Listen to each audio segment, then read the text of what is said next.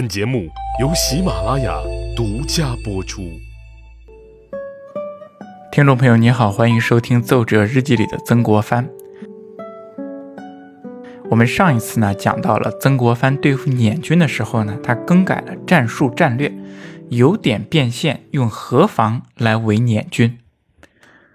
那为了促成这一战略的实施啊，曾国藩往来行军、督军考察也是非常的辛苦。这种辛苦，那么换来了效果没有呢？我们今天就来讲一讲河防是否真的有效。答案是肯定的，很有效果。曾国藩这一河防围的战术，正是制止捻军的神器。捻军统领张宗禹他曾经说过：“我们捻军不怕打，就怕围。”那曾国藩这一次可算找到了捻军的致命弱点，也找到了对付他的良方。这个何防之策确实是给捻军带来了切肤之痛啊！曾国藩这几条线真的是把捻军的马队围困在了一个相对狭小的区域内，使之处处碰网，失其所长啊！史书上说是来无途，去无路，而且呢。这是天公还在作美，这几天连日阴雨，也让捻军的情况雪上加霜。就像现在一样啊，我们中国呀，一到了夏秋之际，就是多雨多水。南方不少地区这个时候还发生了洪涝灾害。那同治五年的夏秋也是如此，连日来的降雨让河南、安徽等处遭受了数十年未遇的洪涝。曾国藩在奏折当中，他就记述了这件事情。他说呀。水势盛涨，全淹水中啊！目下茫茫巨侵，贼匪断难飞渡。你看，降下来的这个水，已经让这个平原大地呈现了一片泽国泽海了。所以说，贼捻军他尽管有马，但是断难飞渡。当然了，他还说，这个时候的降水是数十年未有。机辽营路深过马腹，军中米粮子药，车载夫运，寸步难行。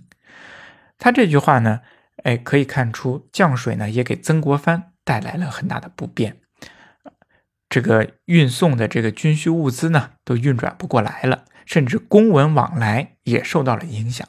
不过他对捻军的影响更大，因为捻军的优势就是依仗着速度，现在水深深过马腹。给捻军带来了极大的不便，使他本来就已经受限的马队更加困难。就在这种情况下，捻军、清军在沙河附近相遇了，他们来了一场遭遇战，来了一场大战。捻军的参与方就是张宗禹，清军的参与方呢是刘松山等部队。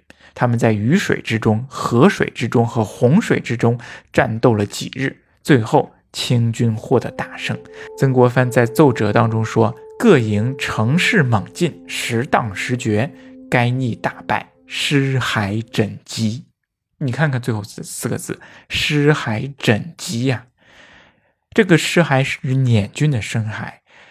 清军剿灭了捻军很多人，清军乘胜追击，一直把捻军追到了河边，不少捻军战士被逼到了水中。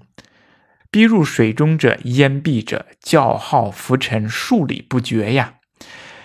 你听听这个描述啊，我们可以看出战斗啊总是惨烈的，无论是对于双方的哪一方来说，它都是惨烈的，尤其是身临其境参与战斗的双方战士来说。所以那句话“一剑功成万骨枯”说的就是这个道理。我们看这种轻描淡写的奏折当中，就能够体现出当时打仗的不容易。可是这场战斗对于清军来说，他是取得的前所未有的胜利，击毙捻军几千人，交获马匹和枪械众多。曾国藩说：“陈查张逆一股，近年以来纵横于奇与晚恶之间，从未大受疮惩。此次经湘军劫刺奋击，凶焰顿衰，精锐损伤三分之一，实足以快人心而生天讨。”此次战斗，曾国藩的军队取得了前所未有的胜利。当然，他的士兵也付出了很大的代价。奏折当中呢，也体现出来了。他说：“各营将士于盛暑泥沼之中，喜图湍争，忍饥苦战，异常出力。不过，捻军啊，他虽然受到了重创，但是并没有被完全歼灭掉，头领呢也没有被抓到。经此一战呢，捻军他向西走。那么接下来的战事如何？曾国藩的河防到底又能够有几分效果？我们接下来慢慢说。最后呢，再给大家推荐一本书。最近呢，我发现了一本新书，比较好看。它是讲大宋朝的，叫做《大宋之变》，是北大的历史学教授赵冬梅老师写的这本书。这本书呢，写的较为通俗易懂，它描绘了司马光那个时代大宋期间的一些变革。那么这个里边呢，记聚了很多大家耳熟能详的人物：司马光、王安石、苏轼、苏洵。各种各样的有才之人，那么通过这本书呢，你可以了解到宋神宗年间王安石变法的时候，司马光的态度是怎么样的，王安石的态度是怎么样的，各个正派之间是怎么样展开斗争的。那这本书呢，写的。非常的通俗，而且故事性非常的强，又引人深思。您可以点击我这个小黄车，也可以到我这个橱窗里去看，这里有优惠券，希望大家支持一下。我们下期再见，继续讲《奏折日记》里的曾国藩。谢谢。